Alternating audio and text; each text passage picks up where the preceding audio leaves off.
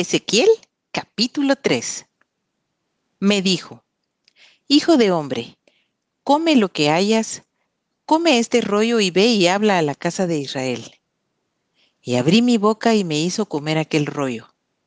Y me dijo, Hijo de hombre, alimenta tu vientre y llena tus entrañas de este rollo que yo te doy. Y lo comí y fue en mi boca dulce como miel. Luego me dijo, Hijo de hombre, ve y entra a la casa de Israel y habla a ellos con mis palabras, porque no eres enviado a pueblo de habla profunda ni de lengua difícil, sino a la casa de Israel. No a muchos pueblos de habla profunda ni de lengua difícil cuyas palabras no entiendas, y si a ellos te enviara, ellos te oyeran. Mas la casa de Israel no te querrá oír, porque no me quiere oír a mí, porque toda la casa de Israel es dura de frente y obstinada de corazón. He aquí yo he hecho tu rostro fuerte contra los rostros de ellos y tu frente fuerte contra sus frentes. Como diamante más fuerte que pedernal he hecho tu frente, no los temas ni tengas miedo delante de ellos, porque son casa rebelde. Y me dijo, Hijo de hombre, Toma en tu corazón todas mis palabras que yo te hablaré y oye con tus oídos. Y ve y entra a los cautivos, a los hijos de tu pueblo, y háblales y diles. Así ha dicho Jehová el Señor. Escuchen o dejen de escuchar. Y me levantó el espíritu y oí detrás de mí una voz de gran estruendo que decía, Bendita sea la gloria de Jehová desde su lugar Oí también el sonido de las alas de los seres vivientes que se juntaban la una con la otra, y el sonido de las ruedas delante de ellos, y sonido de gran estruendo. Me levantó pues el espíritu y me tomó, y fui en amargura en la indignación de mi espíritu, pero la mano de Jehová era fuerte sobre mí. Y vine a los cautivos en Tel Aviv que moraban junto al río Quebar y me senté donde ellos estaban sentados y allí permanecí siete días atónito entre ellos.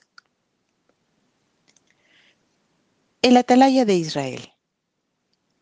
Y aconteció que al cabo de los siete días vino a mí palabra de Jehová diciendo, Hijo de hombre, yo te he puesto por atalaya a la casa de Israel. Oirás pues tú la palabra de mi boca y los amonestarás de mi parte. Cuando yo dijere al impío, de cierto morirás, y tú no le amonestares ni le hablares para que el impío sea apercibido de su mal camino, a fin de que viva, el impío morirá por su maldad, pero su sangre demandaré de tu mano. Pero si tú amonestares al impío y él no se convirtiere de su impiedad y de su mal camino, él morirá por su maldad, pero tú habrás librado tu alma. Si el justo se apartare de su justicia e hiciere maldad, y pusiere yo tropiezo delante de él, él morirá porque tú no le amonestaste. En su pecado morirá y sus justicias que había hecho no vendrán en memoria, pero su sangre demandaré de tu mano. Pero si el justo amonestares para que no peque y no pecare, de cierto vivirá, porque fue amonestado y tú habrás librado tu alma. El profeta mudo.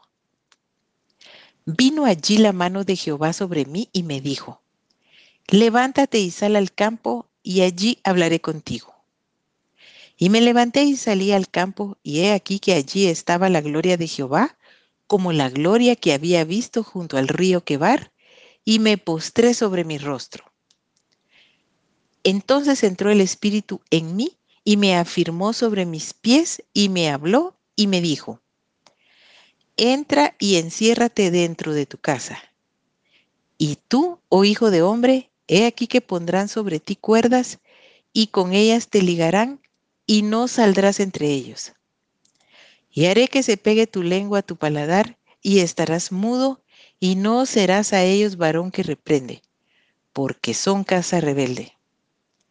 Mas cuando yo te hubiere hablado, abriré tu boca y les dirás, Así ha dicho Jehová el Señor.